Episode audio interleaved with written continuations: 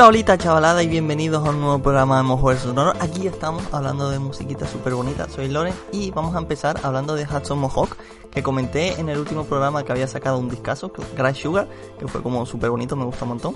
Y es gracioso porque, en plan, como digo, recientemente había sacado un nuevo lanzamiento y normalmente cuando eso pasa, eh, las escuchas de un artista en concreto en Spotify, Apple Music, los, todos los servicios de streaming posibles e imaginables, suben, ¿no? Evidentemente. Y el caso es que recientemente Hudson Mohawk ha tenido un tema como muy en plan que ha tenido un éxito muy viral en redes sociales, pero no ha sido un tema incluido en su nuevo y fantástico disco Cry Sugar, sino que se trata de un tema que sacó hace 11 años en un EP que fue como bastante de ultra nicho, porque fue antes de que en plan lo petase con Tonight y todo el rollo, que era como su grupo eh, con Lunis, en plan que fue uno de los primeros productores así que definió de cierta manera el inicio de los sonidos del trap y todo el rollo, que es, eh, como digo, un su EP de 2011 de Satin Panthers, que es un tema que se llama Sibat, que es un poco raro, eh, y la historia por la que se ha hecho muy famoso este historia, este perdón tema, es extremadamente graciosa. Básicamente Reddit es una página web como muy particular, es medio foro, medio cosa en la que tú entras en diferentes subreddits que están dedicados a diferentes temas, ¿no? Por ejemplo, ¿te gusta la NBA? Pues hay un Reddit de la NBA. ¿Te gusta un equipo concreto de la NBA? Pues te entras en el subreddit en plan específico de ese equipo. ¿Te gusta en plan, yo qué sé, imágenes de perros? Hay de eso. Imágenes de gatos gordos también. Porno, todo el que quieras en el universo. Y hay una serie de subreddits como muy específicos que van un poco de gente contando historias que son un poco de relación de pareja o cosas así, ¿no?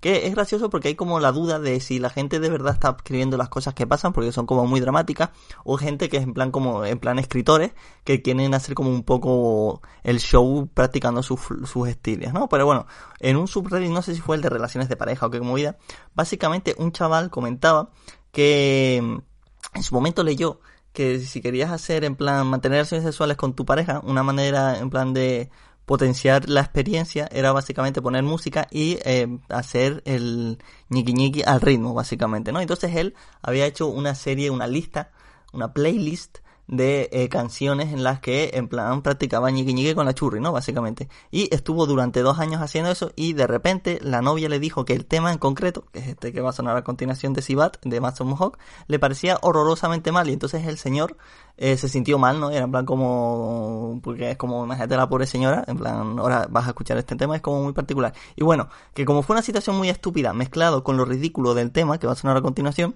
eh, se hizo súper viral la historia, en TikTok lo petó un y la canción es de la más escuchada de Hudson Mohawk en muchísimo tiempo por la tontería de este señor, que es muy gracioso esta situación. Y básicamente este es un tema como muy particular, porque ya lo comenté un poco en el otro programa, Hudson Mohawk es un productor de música electrónica que tiene un estilo como muy particular en el que es como muy gracioso, como hay un sentido del humor como muy marcado, y no significa que tengan que ser canciones especialmente de broma, esta probablemente sí fuese una broma, pero eh, siempre tiene como así un poco de jijijas a las canciones, que está bien, ¿no? Es algo que yo que sé, en plan Frank Zappa tenía, eh, MF Doom, rapero también lo tenía y cosas así, ¿no? No, no es el único que ha hecho en plan como música así de buen jiji y de buen jaja, pero es como muy gracioso, es un tema como muy estúpido y ha habido como mucho debate de eh, ritmo, en plan en qué momentos ejercía en plan eh, movimientos de cadera concretos con el tema, en plan como si para adelante, para atrás y cosas así, es como ha habido un debate muy estúpido, pero bueno, vamos a escuchar como digo Sibat, que es un tema como, no está mal, tampoco está espectacularmente bien, es como muy gracioso,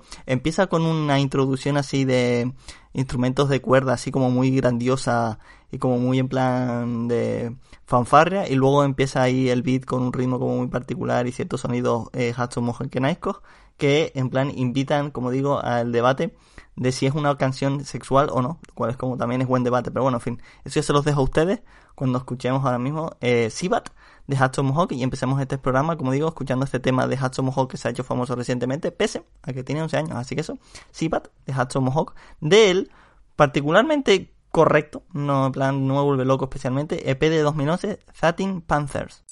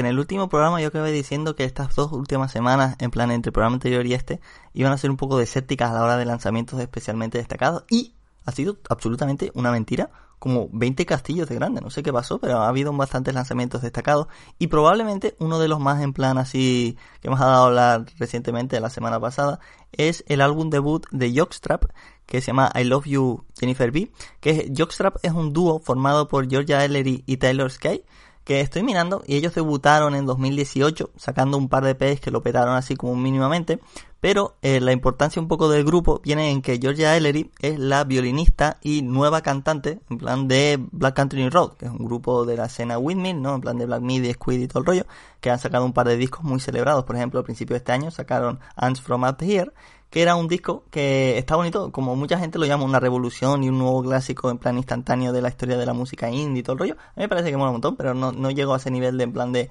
ultra veneración eh, cuasi religiosa, pero está muy bien. Y yo ya diría en plan como buena señora. Yo no sabía que era parte del grupo hasta que me informé un poco de por qué este disco lo había petado como de esta manera un poco tan sorprendente porque fue como muy llamativo teniendo en cuenta que los otros EPs y singles que habían sacado en su momento habían tenido una repercusión notable pero no tan en plan abundante que como correcto, ¿no? Y I Love You Jennifer B es buen disco, como digo. Eh, es un disco que se aleja totalmente del estilo de, de Black Country Road. Es un disco de pop así como muy progresivo, en plan bastante mm, como complejo y, un poco vanguardista en el sentido de que no es en plan pop de radio. Pero una cosa que me gusta mucho es que es un disco que en plan hace ese pop tan complejo y un poco, a mí, en mi opinión, la idea como que transmite es que es como un poco incómodo en el sentido de que tiene como canciones bonitas, pero no tienen, eh, no van por lo bonito, por en plan lo, lo espontáneo, lo, eh, en plan explosivo de otras canciones de pop, en plan, yo que sé, Carly Ray Jepsen, Charlie XCX y todo el rollo, ¿no? Sino que es un pop así como muy en plan, un poco triste, complejo, pero un poco las canciones tienen, en plan como que un poco abstractas, no sé, es como una cosa así bastante inquietante y está bonito, la verdad, como me gusta bastante. Y como digo, es un disco que eh, hace un poco de la música electrónica, pero hay otros temas que eh, se alejan un poco. Por ejemplo, el tema que va a sonar a continuación, Angst, está construido un poco sobre eh, un arpa que es como, suena muy bonita, ¿no? En plan, es como probablemente el instrumento más bonito de todos los tiempos, que normalmente suena como extremadamente angelical, ¿no? Y como súper bonito, y aquí suena un poco, el contraste un poco con la, las voces de Georgia Eller y, en plan el arpa queda como bastante guay, luego la, el outro, por así decirlo, de la canción, eh, le estaba leyendo sin comentarios de la gente y alguien dijo que le dio un ataque de ansiedad, y es como, en plan, tiene sentido es como bastante intenso de una forma que es como no especialmente particular, pero me gusta porque como digo, el uso que hace de la música electrónica, especialmente en este tema, eh, es bastante interesante porque no te lo esperas, la verdad, creo yo en mi opinión, y es como bastante sutil, pero tiene como mucho sentido, sobre todo en la parte final, tiene como un peso más importante, pero está bonito y sobre todo recae, como digo, en ese arpa y en la voz de George Ellery, que es como muy buena, y yo no lo he oído nunca cantar, y al parecer la gente que es como muy friki de Black Country Road y todo el rollo, que se ven los conciertos de una manera obsesiva y tal, dicen que las nuevas canciones en las que ella ya en plan es la lideresa, eh, está muy bien. Y entonces tengo ganas a ver de cómo sale. Supongo que no tirará por rollo electrónico, sino más ese post-rock, indie, post-punkero, hiper emocional. Pero bueno, eso, esto ya tocará cuando saque el nuevo disco, que al ritmo que llevan probablemente sea dentro de un mes. Pero bueno, en fin, vamos a escuchar Angst de Jackstrap del discazo I Love You Jennifer B.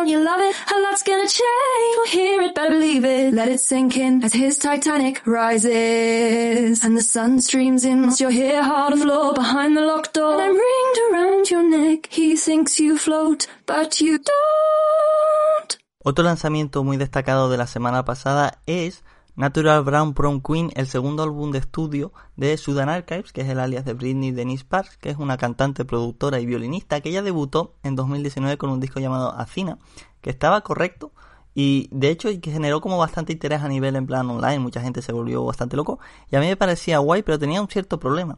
Es que tú sabes el típico meme de que la gente en plan vegana, vegetariana es como muy pesada con que es vegana y vegetariana, que en verdad, por lo general no suele ser tanto el caso, al menos en mi experiencia, pero que es eso, en plan como que no pueden callarse de decirlo, ¿no? Pues con este disco me pasa un poco eso, salvo que el hecho era que eh, era violinista, y es un disco de R&B, así pop, mmm, bastante particular con su producción, en la que el, la presencia del violín estaba en absolutamente todas las canciones, y sonaba un poco raro, porque a veces cuando tú vas a YouTube y ves en plan típico una canción concreta, que es como famosa, imagínate, yo que sé, una de los Beatles, una de, yo que sé, Radiohead o lo que sea, y de repente ves versión de eh, alguien tocando el violín, que como la escuchas y se suena bien, pero preferí ver la, la, versión original. Pues con este disco me pasaba que las canciones sonaban, ¿no? Eran canciones buenas de R&B, una producción correcta, ¿no? Porque ya es buena, evidentemente, pero el, uso tan predominante del violín...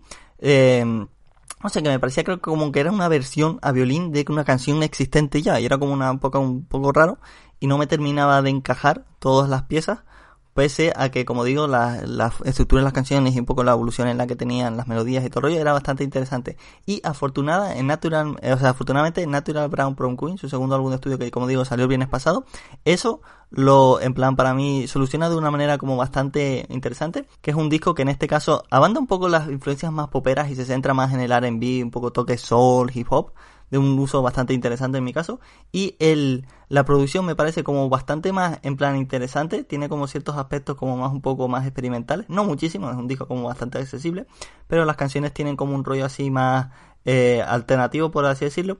Y el uso del violín está como considerablemente más medido y en las ocasiones en las que sale tiene un peso como bastante destacado, como por ejemplo es el caso del tema que va a sonar a continuación que se llama Ciara, bueno, se escribe Ciara C-I-A-R-A, no sé si se pronuncia Ciara o Ciara, lo que sea, pero bueno, que básicamente es un tema así de R&B con una base trapera como bastante interesante y al final tiene como un auro así medio soul psicodélico como bastante interesante y el violín hace presencia de una manera así como bastante filtrado que suena extraordinariamente bien y me parece como en plan básicamente la representación sonora de la evolución del sonido de Sudan Archives en los estos tres años de diferencia de su álbum debut y este, que me parece interesante. Es como un disco que es un salto cualitativo extraordinariamente notable y mola un montón, la verdad, es como muy buen disco. Si bien es cierto que igual peca un poco de largo, son 18 canciones, ¿no? Algunas igual podrías haber quitado. También hace un uso bastante interesante del uso de los, de los interludios y tal, porque tiene como así canciones, temas de un minuto, de 40 segundos o lo que sea, y otros un poco más largos. No hay ninguno especialmente largo, lo cual se agradece un poco. El más largo son 6 minutos 10. Y está bonito, la verdad, como extraordinariamente recomendable. Y un montón. Así que eso, vamos a escuchar Ciara o Kiara, no sé cómo se pronuncia, de Sudan Archives, del discazo Natural Brown Prom Queen.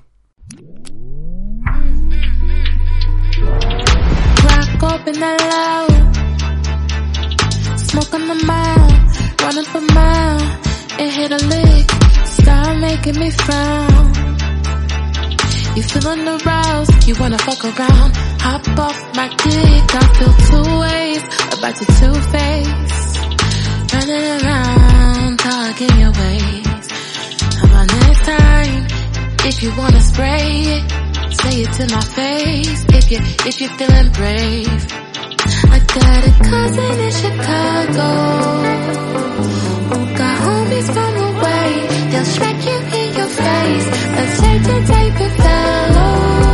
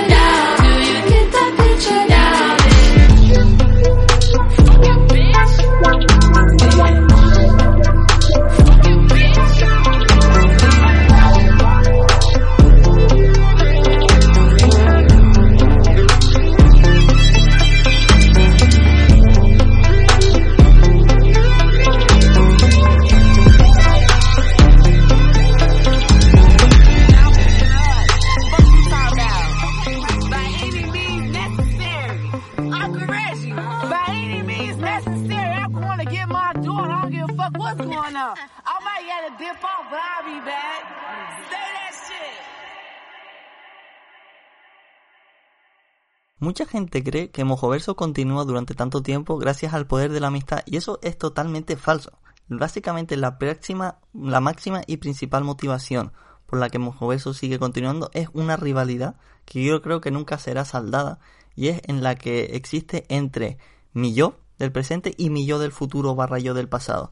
Básicamente es como un debate interno que se sucede desde el origen de Mojoverso en el que pongo una canción y luego me arrepiento de que la ponga y luego cuando pasan dos años después recuerdo que puse esa canción y me odio por ello pero lo sigo haciendo.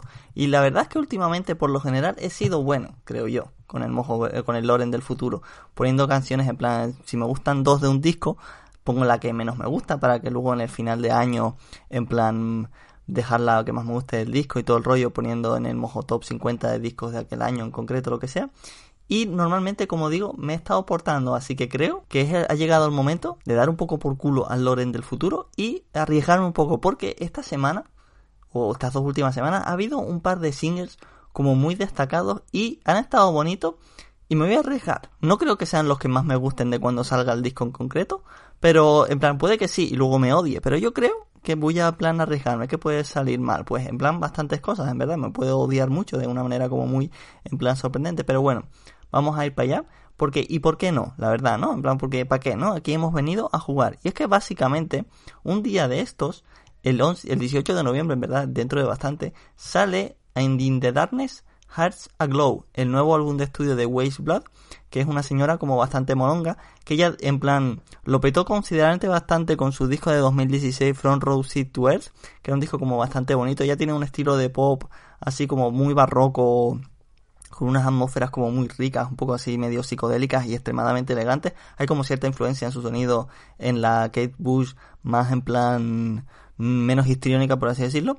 Y en ese disco, en plan tenía un rollo así medio indie folk, así medio psicodélico, como bastante guay, que a mí tardó un poco bastante en engancharme, pero cuando lo hizo me gustó como un montón. Y luego, hace tres años, en 2019, sacó el hiperturbo mega discazo Titanic Rising, que es uno de los mejores discos de pop de los últimos años y que tenía como un estilo en plan abrumadoramente molón. Que cuando yo hablaba de él, decía que era un disco como muy cinemático, en el sentido de que la música no solo sonaba a bandas sonoras un poco clásicas de Hollywood, sino que un poco las melodías y un poco la, la, la idea, el, mood, las atmósferas que transmitía no podían ser de este mundo, solo podían ser creados en una película porque era un poco, un poco irreal. Y era un disco como muy molón, ¿no? Y en su nuevo disco de estudio, que como digo se va a llamar An in the Darkness Hearts Aglow, ha sacado su primer single, que ha hecho una cosa bonita y es que es la primera canción del disco, lo cual es como, yo esto lo he comentado alguna vez, hay gente que se enfada, a mí me da un poco igual, cuando uno de los singles de un disco concreto es la última canción, porque lo notan como un poco spoiler y cosas así, me da absolutamente igual, ¿no? Pero cuando sacas la primera, a mí me gusta especialmente porque si me gancho yo un single concreto de un artista o de un disco, lo que sea, cuando luego salga el disco, lo he escuchado tantas veces que en el contexto queda un poco raro, pero claro, si es la primera canción del disco, el contexto es inexistente porque no hay nada absolutamente de él, ¿no? Y entonces está como guay. Que básicamente la canción se llama It's Just Not Me. It's Not Just Me, perdón, It's Everybody, que es un tema en el que sigue bastante la misma idea en la que se quedó, ¿no? Ese pop súper elegante y exquisito, con unas atmósferas increíblemente elegantes y maravillosas. Y ella es que es demasiado buena. A estas alturas, en plan, como no, no queda mucha duda de que es un pedazo de reina increíble. Tiene como un arpa también como muy presente, que tiene como otro estilo totalmente sonido, al, diferente, perdón, al sonido que era la arpa en el tema de Jockstrap, que era como un estilo como más en plan eh, incómodo. Aquí es como súper agradable de escuchar y mola un montón, ¿no? Y como digo, ella está increíble porque es como es fuera de este mundo la, la, calidad de Wise Blood y es un temazo, la verdad. Así que eso vamos a escuchar It's Not Just Me, It's Everybody el nuevo single de eh, Plan Wise Blood, que va a estar incluido en su nuevo álbum de estudio, que yo creo que cuando salga no va a ser en plan la canción que más me gusta. Me voy a arriesgar porque ¿y por qué no? ¿No? Porque ¿qué puede salir mal? Pues en plan bastantes cosas. Pero bueno, vamos a esperar que no. Así que eso, vamos a escuchar It's Not Just Me, It's Everybody de Wise Blood, de el seguramente, en plan va a ser obvio, hiperturbo discaso que sale el 18 de noviembre, And in the Darkness, Hearts Aglow.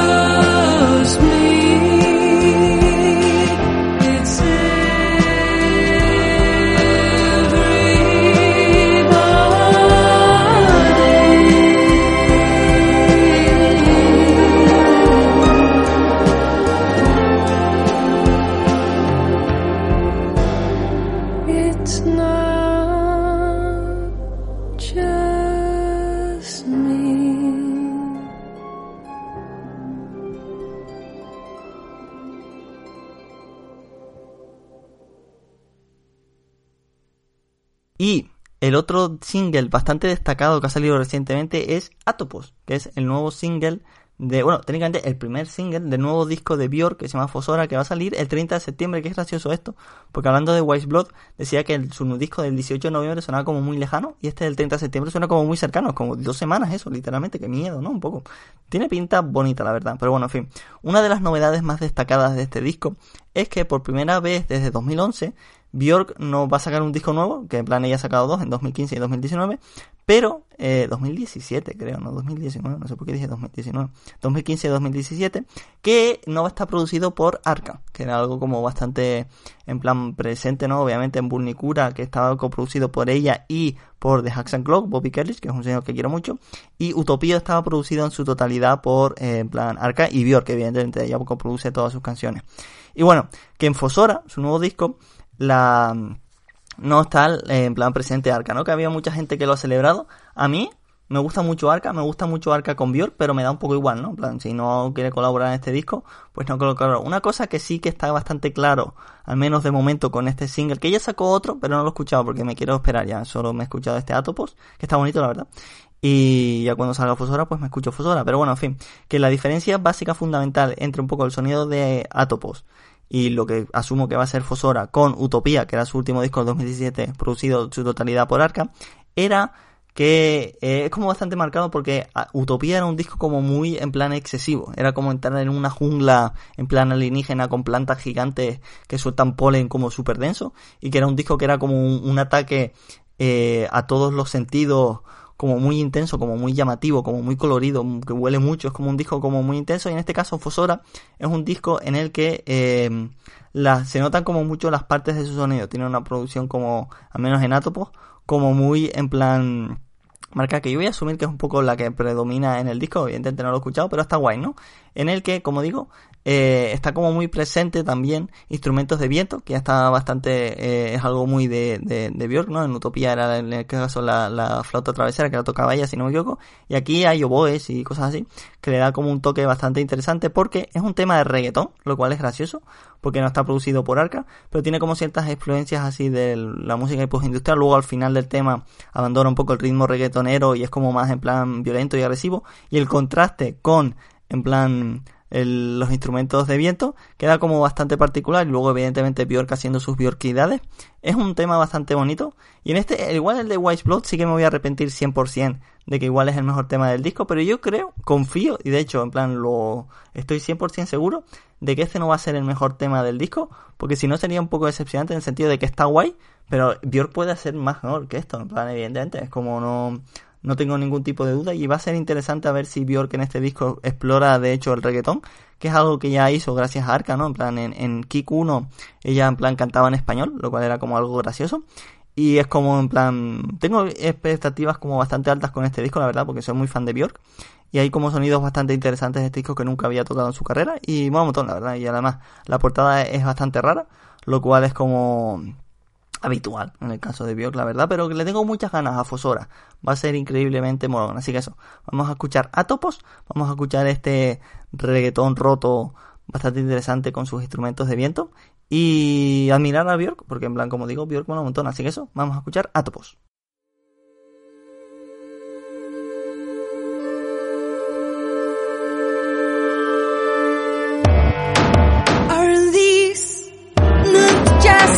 Excuse.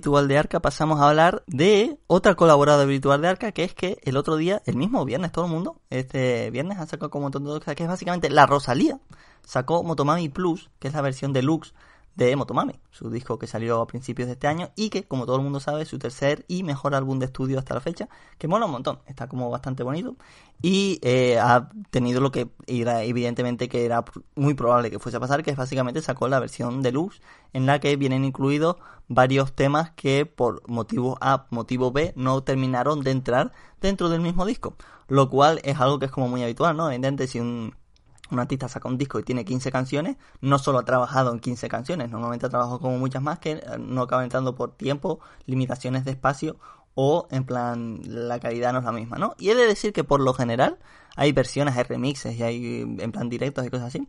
Eh, las canciones nuevas no me terminan de enamorar especialmente, la verdad, porque algunas son como las ollas y dice, tiene sentido que no hayan acabado entrando, pero, pero, hay una que se llama Chiri, que es la que va a a continuación, que podría haber entrado perfectamente y habría sido en plan buena canción, no habría sido en plan como, ah, esta la podrían haber quitado. Mola un montón y está como bastante bonito y es en plan gracioso que la pongan justo después del tema de Bjork porque en plan enato pues al final el tema como digo rompe un poco el reggaetonero y es como un esto más violento no y en este tema Chiri la percusión también tiene como un estilo como más en plan libre no se rige a una estructura rítmica como más habitual y de hecho a lo largo de la canción Rosalía como que va a su rollo y la en plan percusión tira por otro lado, ¿no? Ella evidentemente canta como los dioses, no entiende una palabra de lo que dice, ¿no? Como suele ser habitual, pero me gusta mucho un poco como el beat va rompiéndose poco a poco y pasando un poco a su bola,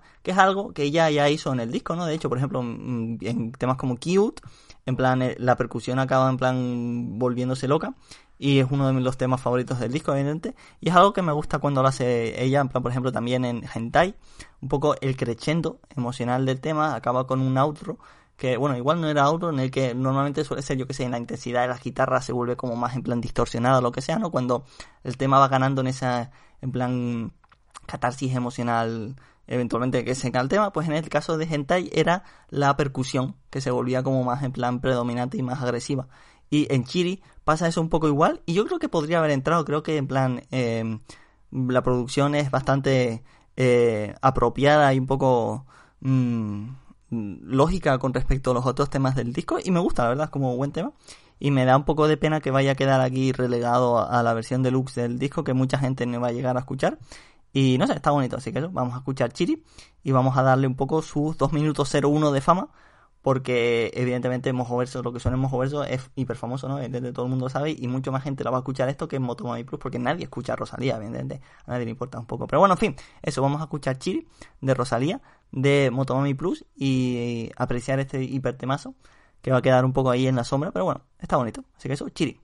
Todo el mundo quiere fortuna, dinero y libertad, pero pedirte a ti no está de más. Encontrar razones en mirar la luna, señal del destino, no sobra ninguna.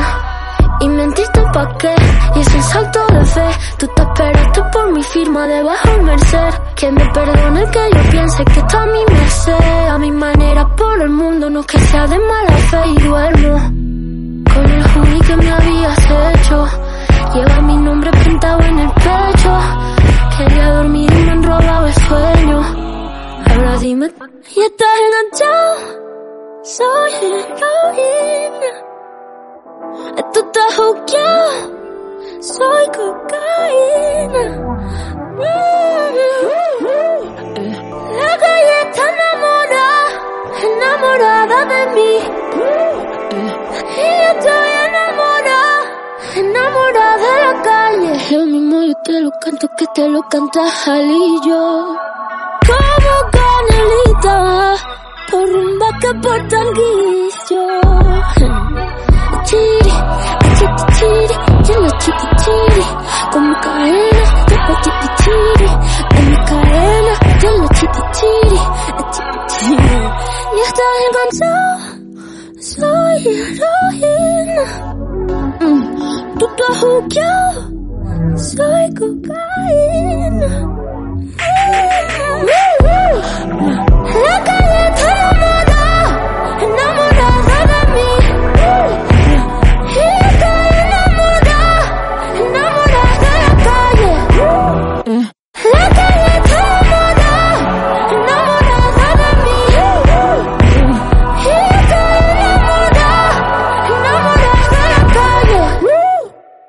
la palabra que no me salía, que esto es en plan, es infalible. Estoy grabando un audio en concreto y lo que sea, y hay una palabra que quiero usar y no me sale. Entonces estoy en plan como, mm, ¿eh? Como diciendo una palabra que es mínimamente parecida y luego le doy a dejar de parar y voy a empezar el nuevo audio y de repente me sale la palabra. Y en el caso del tema que quería hablar de Chibi, que era como lógica y apropiada, lo que quería decir era consecuente con la producción de en plan Motomami. Pero bueno, en fin.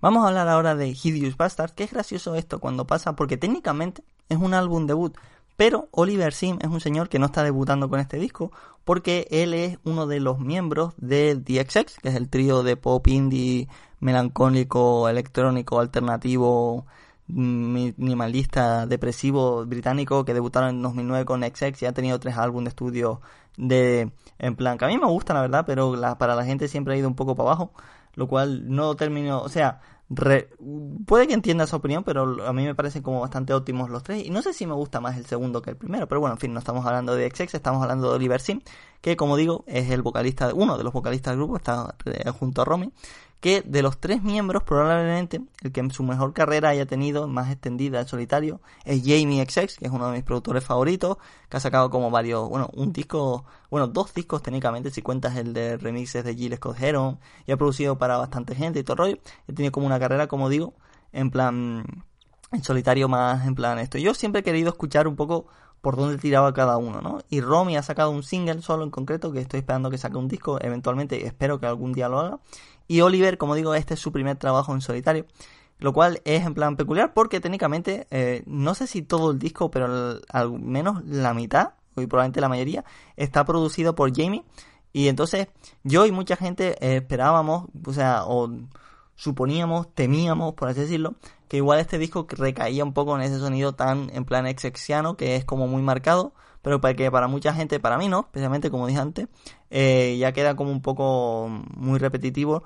Y he de decir que afortunadamente Hideous Bastards tira por otro sonido como bastante más un poco expansivo, dentro de que sigue siendo un disco así de pop alternativo con ciertas influencias de la música electrónica y todo el rollo, pero tira por otros rollos como muy concretos. Por ejemplo, el tema que va a sonar a continuación, que probablemente para mí sea mi tema favorito del disco, Never Here, coge de base un post-punk electrónico así como muy fantasmagórico, muy particular con una atmósfera increíble, así un sonido como muy nocturno, que suena como extremadamente de lujo.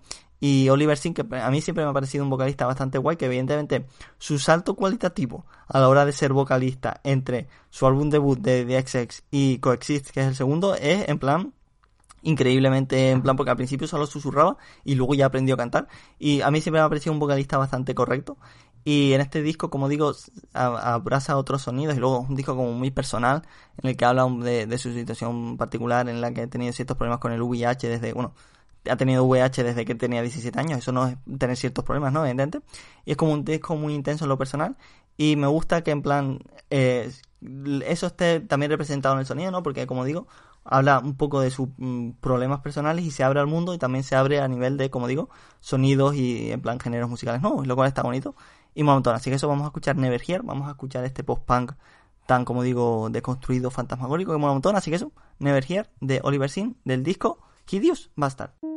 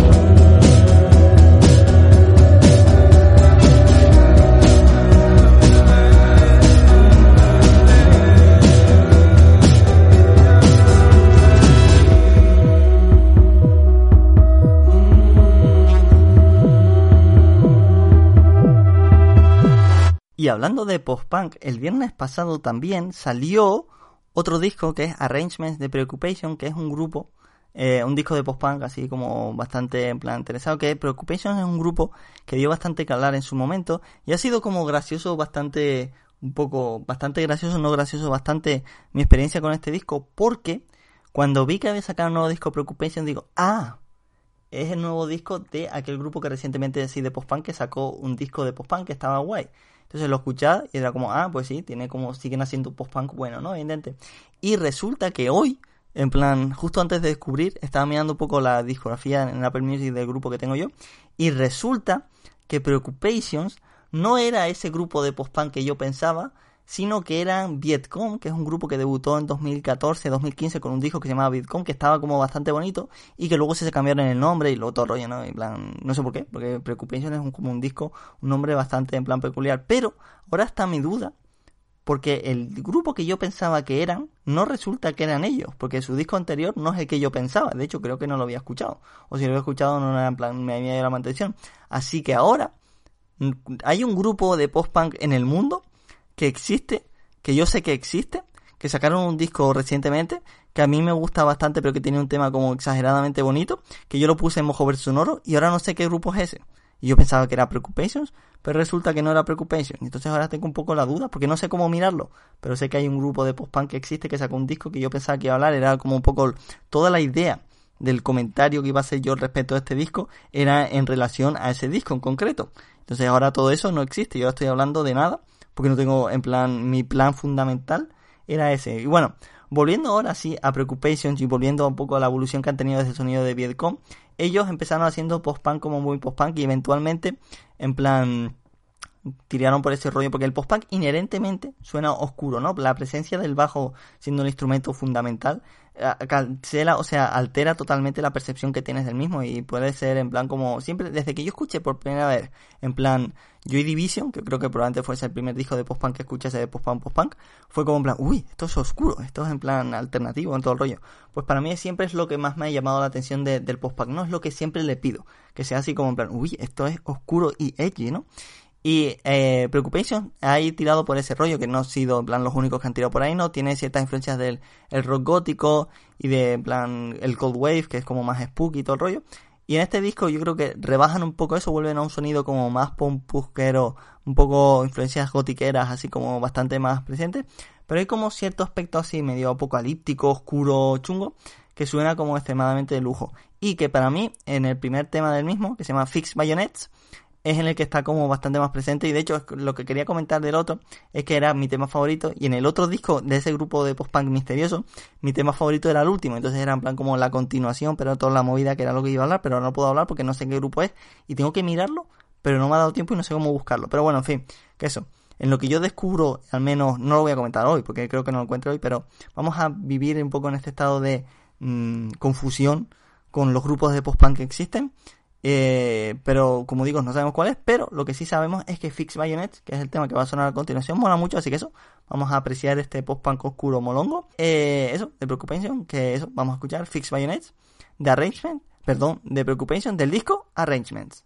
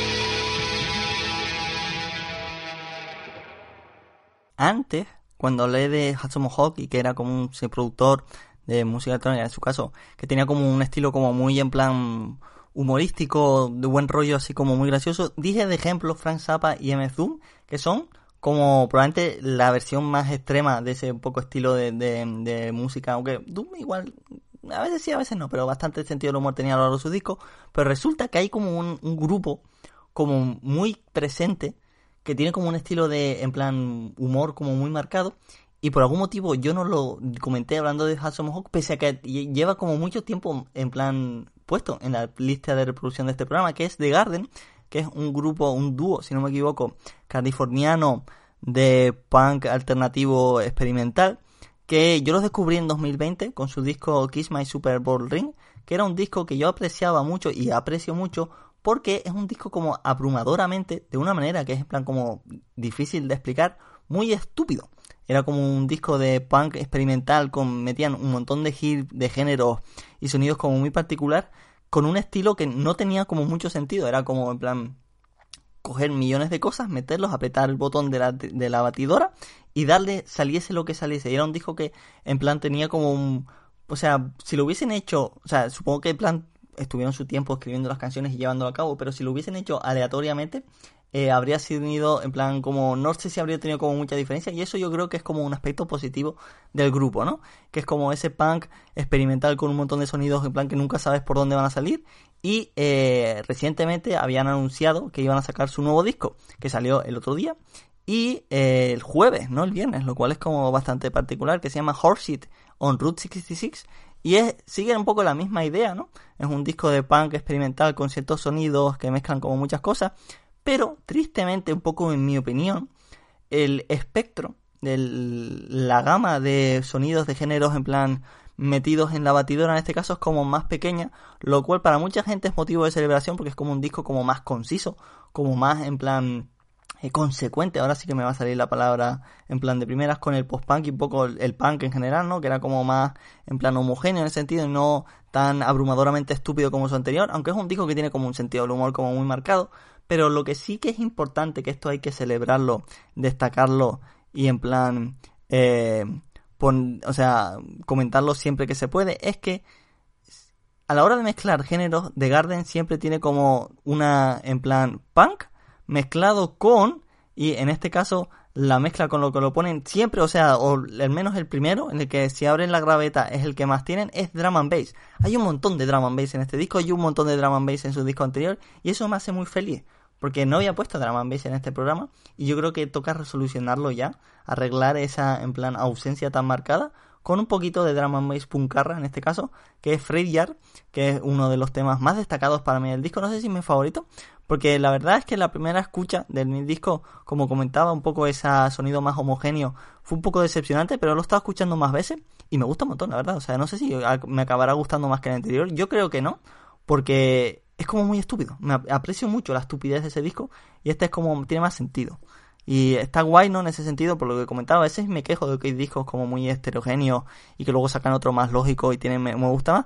Pero así que no sé por qué en este caso igual no me hace funciona tanto, pero igual me acaba gustando más, pero no lo sé. Igual que un poco el sonido de, de The Garden me deja confuso y con sensaciones encontradas, pese a que un poco el objetivo es la felicidad y el buen rollo. Así que eso, vamos a escuchar este disco, vamos a escuchar Freight Yard y apreciar, como digo, ese drama and bass puncarra que es muy bonito, y esta chacha, así que eso, Fred Yard, de The Garden, del discazo, eso sin duda, ¿no? Evidente. Horseshit on Route 66.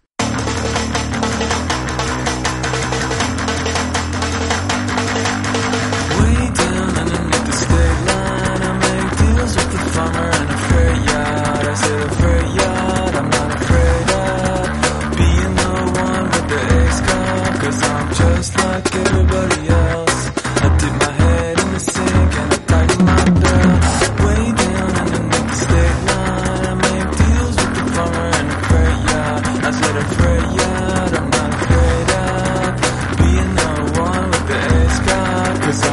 just like everybody else.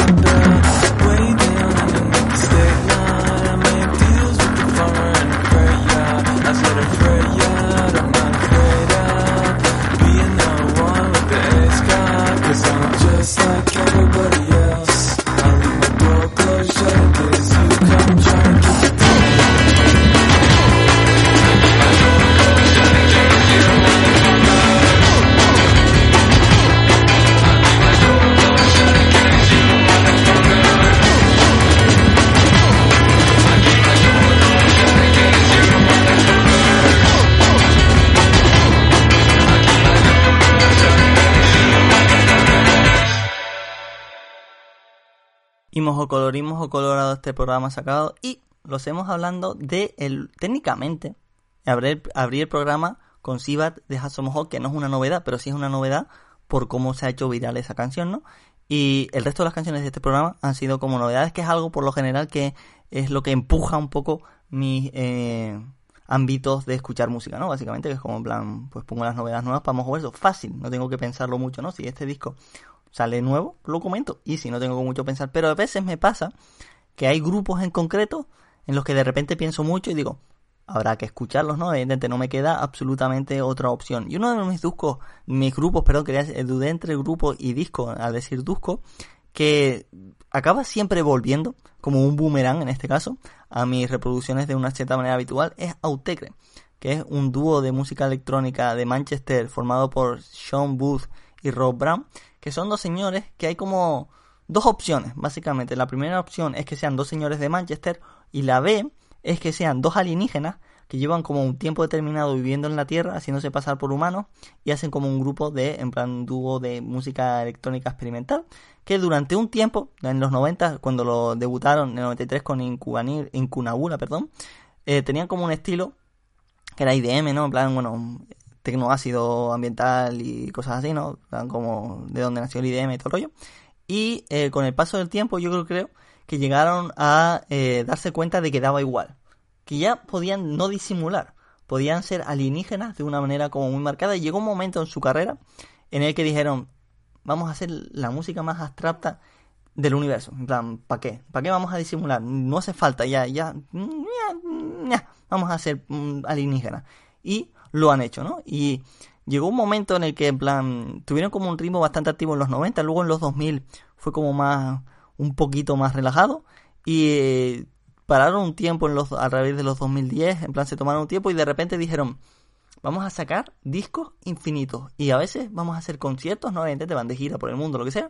Y vamos a sacar compilaciones de 30 conciertos de golpe, en plan, como tumba.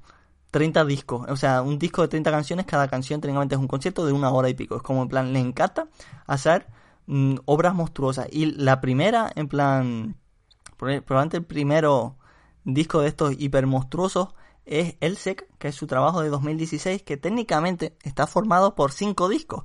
Y según donde lo mires pueden ser El Sec 1, 2, 3, 4, 5 o El Sec en general, que está formado por 5 discos.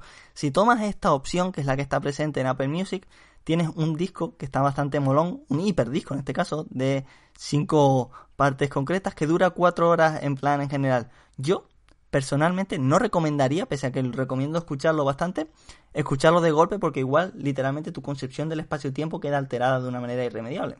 Entonces, por lo general para mí y de manera en la que es más fácil apreciar un poco cada una de las partes en separado, es escucharla evidentemente por separado, porque cada una dura sus 48-50 minutos y está bonita, la verdad está bonita. Hoy vamos a en plan ponernos específicamente en el SEC 4, que es como evidentemente la cuarta parte, y que tiene el tema que va a sonar, con el que va a acabar este programa, que se llama Latent Call, que para mí es peculiar esta versión, o sea, esta en plan parte de él, la cuarta, porque tiene sentido, lo cual es un poco sorprendente a veces con el sonido de Autecre, porque tienen como cosas así como hiperabstractas, pero de vez en cuando hay cosas que es como en plan, eh, resulta que se acuerdan de cuando fingían ser humanos. Toma esta canción que tiene un poco de sentido, un poco de lógica. Y Latent Call, que es la canción que va a sonar a continuación, tiene un poco de cosas, sentido y cierta lógica, ¿no? Porque eh, evidentemente el beat fundamental sobre el que se cimenta este tema nace del drum and bass, de una manera así como muy retorcida y en plan eh, un poco alienígena, pero tú lo escuchas y dices, ah, aquí hay drum and bass, evidentemente. Y luego, a lo largo del tema hay una sección ambiental, más o menos en la mitad de la canción, que me gusta un montón, que a mí me recuerda un poco bastante al sonido de William Basinski de la, en plan, Disintegration Loops, sobre todo en las partes finales de los temas, cuando en plan ya la cinta se iba en plan, ya prácticamente no podía más, y en plan sonaba lo que tenía que sonar, luego se paraba muy brusco y entraba el bucle de nuevo, pues aquí pasa un poco de eso, y de hecho hay como a lo largo del tema, si no sabes cuánto dura, tú lo estás escuchando y suena la sección esta ambiental, y hay un par de momentos en que dice, ah, se va a acabar, y entonces de repente dice usted no, no, no, somos alienígenas, toma otra sección de drum and bass como más bolonga para acabar el tema. Y yo creo que es incluso la parte que más me gusta, porque es un tema que es como muy increíble y demuestran que Autecre son unos genios a la hora de hacer música electrónica, evidentemente, pero tienen un, un uso como muy marcado de estas texturas, de estas líneas de sintetizador que son en plan alienígenas, que literalmente no pueden ser de este planeta, que n- no tiene sentido que suenen de esta manera, pero lo saben manejar de una manera como muy particular. Luego en este caso el beat es increíble, la percusión es, es en plan fascinante y cuando acaba y es solo esta sección ambiental es eh, acogedora, de una manera que es en plan como súper emocionantemente potente, de una manera que es en plan igual no debería serla, porque igual esa no es la intención, igual eso en su planeta alienígena de origen es felicidad el cumpleaños, nunca lo sabremos, la verdad, pero bueno, en fin, vamos a escuchar Latent Call de eh, Autecre, evidentemente, de Elsec 4, que como digo es la cuarta parte de Elsec, que es un disco como muy recomendable en mi opinión, así que eso, vamos a escuchar Latent Call y admirar ese drum and bass retorcido y fantasmagórico que tiene también una sección ambiental retorcida y fantasmagórica que luego acaba con más drum and bass. Entonces es como buena manera, creo yo, de acabar este programa. Pero antes de eso toca despedirnos, evidentemente, y es que Mojo Verso vuelve la semana que viene con Dylan, María y yo supongo, ¿verdad? Hablaremos de nuestras cosas y dentro de dos semanas vuelve Mojo Verso Sonoro que si cae, no lo he mirado, la verdad, si cae en septiembre, vamos a mirar, vamos a hacerlo ahora en directo. Esto es algo que nunca se debe hacer en directo.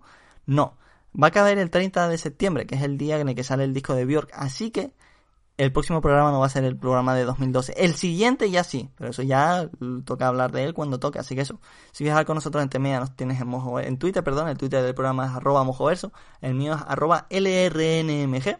También los tienes por correo electrónico mojoverso.gmail.com y también los tienes en iBooks y en iTunes si quieres comentar y una valoración. Ahí nos tienes a tu disposición. Así que eso, vamos a escuchar a Autecre, vamos a apreciar la- el abstracto, aunque en este caso tiene como bastante sentido, que es algo que no suele pasar y a mí me gusta, es gracioso porque me gusta mucho cuando son muy abstractos y cuando un poco recuerdan que eran humanos. Entonces es como en plan, "Je, l- lo mejor de las dos casas, no sé, en fin, eso.